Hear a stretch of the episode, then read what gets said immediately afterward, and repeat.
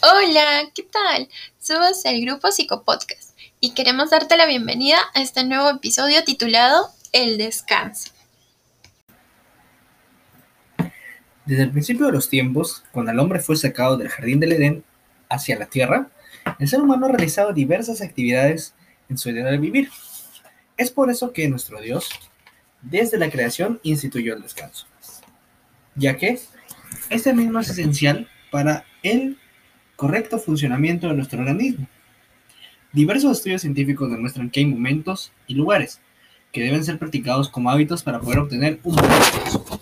Pues el adecuado descanso es necesario para obtener una buena salud y un buen desempeño académico y laboral. En primer lugar, uno de los mayores problemas que aqueja actualmente a la sociedad es el insomnio, debido a que, en su mayoría, esfuerzos y horas extras académicas u horas extras trabajando suelen ocupar horas donde nosotros deberíamos estar descansando. Es increíble el gran número de personas que descansan menos de 4 horas al día, sin saber el daño a la que están causando a sí mismos. En el caso de estudiantes universitarios y adultos jóvenes, se recomienda dormir entre 7 a 9 horas. De ser totalmente imposible por algún tipo de emergencia o urgencia, 6 horas como mínimo. Asimismo, estudios realizados nos exponen que no siempre la calidad de sueño días antes de una situación complicada, sea exámenes, entrevistas, exposiciones, etc., es lo que afecta directamente al desempeño. Por lo contrario, es el correcto descanso en los días en los que se produce el aprendizaje. Esto nos hace un llamado a mantener un descanso adecuado regularmente y no en días u ocasiones seleccionadas. Además, Comúnmente se asocia totalmente el aprendizaje no permanente con el uso de la memoria a corto plazo. Ahora bien, no es así.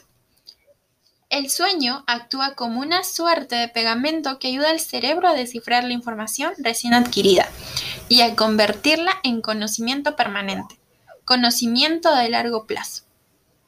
Si nosotros no descansamos adecuadamente, no podremos adquirir nuevos conocimientos más allá de nuestra memoria a corto plazo no será posible que recordemos lo aprendido. Del mismo modo, popularmente se piensa que la falta de sueño se asocia solamente con problemas cognitivos. No obstante, no es así. Según la Asociación Mundial de Medicina del Sueño, dormir menos de 6 horas triplica la probabilidad de tener un accidente laboral y afecta la coordinación ocular y motora en actividades diarias como por ejemplo caminar, también afecta nuestros movimientos y no nos permite darnos cuenta de nuestro uso de la fuerza o nuestra capacidad para distinguir nuestro espacio. Además, envejece la piel, enrojece los ojos y nos hace tender a adquirir una mala postura. Más aún cuando estamos en la virtualidad y como se suele tirarse más horas, tienes mala postura y te acostumbras. Asimismo, nos hace propensos a padecer de hipertensión, diabetes tipo 2, obesidad, enfermedades coronarias, síndrome metabólico e incremento de la mortalidad total, etc.